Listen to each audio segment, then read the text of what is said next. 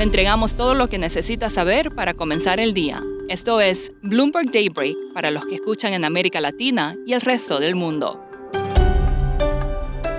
Buenos días y bienvenido a Daybreak en español. Es 10 de noviembre de 2021, soy Eduardo Thompson y estas son las principales noticias.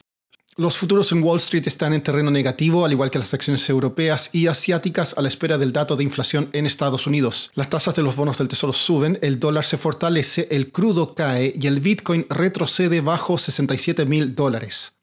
Como dijimos, hoy se informa la inflación en Estados Unidos y se prevé que llegó al 5,9% en los últimos 12 meses, el mayor ritmo desde diciembre de 1990. Sin embargo, la secretaria del Tesoro Janet Yellen no está preocupada y reiteró que la alta inflación no persistirá el próximo año.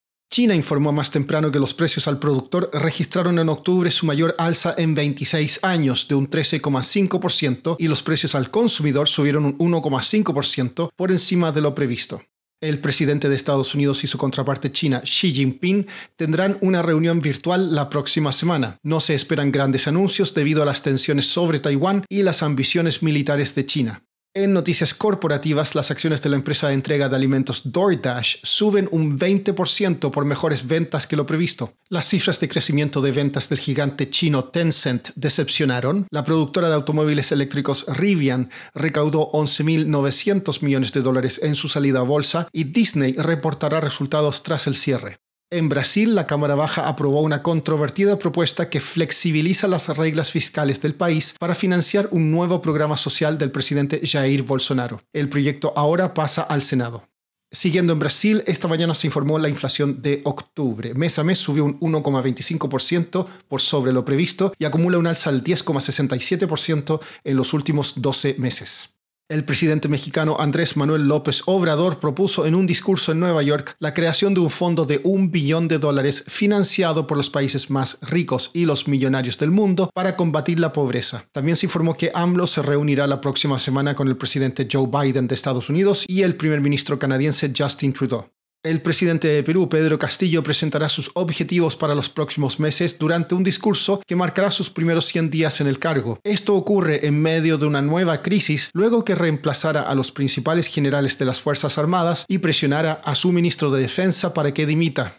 En Chile, la agenda ayer estuvo marcada por una acusación constitucional que podría llevar a la destitución del presidente Sebastián Piñera y el rechazo a un cuarto retiro de los fondos de pensiones. Valentina Fuentes, periodista de Bloomberg News en Santiago, nos explica más.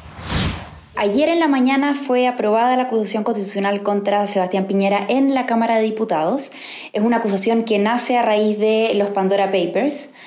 Y esta aprobación fue bastante polémica porque faltaban algunos votos de la oposición para que esta fuese aprobada, pero el, el, diputado que estaba a cargo de esta acusación hizo extender su intervención hasta más de 15 horas para que llegaran los votos que, él, que la oposición necesitaba para que se aprobara esta acusación. Aprobada esta acusación, ahora tiene que pasar al Senado. El tema es que en el Senado se necesita un quórum que es mucho más alto que en la Cámara de Diputados. Se necesitan dos tercios, que son 29 senadores, y la oposición solamente cuenta con 24 senadores. O sea, serían necesarios 5 senadores oficialistas adicionales para aprobar esta acusación y los expertos en general y con la gente que hemos hablado ven esto como poco probable Valentina, ¿qué ocurrió con respecto al cuarto retiro de los fondos de pensiones? Sí, el Senado rechazó el eh, cuarto retiro de fondos de pensiones, solamente faltó un voto para su aprobación y eh, ahora lo que pasa es que el proyecto se va a una comisión mixta que integran senadores y diputados porque recordemos que la Cámara de Diputados ya había aprobado este proyecto anteriormente. Esta comisión mixta no tiene fecha o no tiene un plazo para trabajar el proyecto, por lo tanto no sabemos bien cuál va a ser la agenda,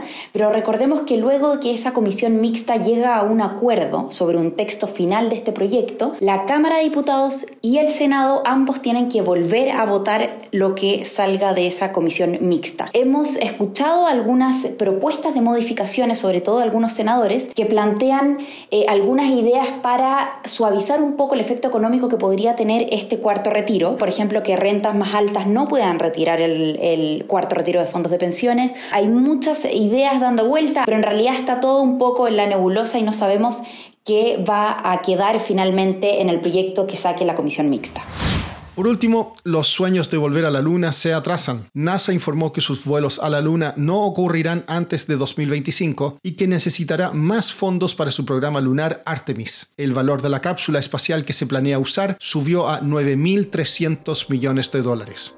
Eso es todo por hoy. Soy Eduardo Thompson. Gracias por escucharnos.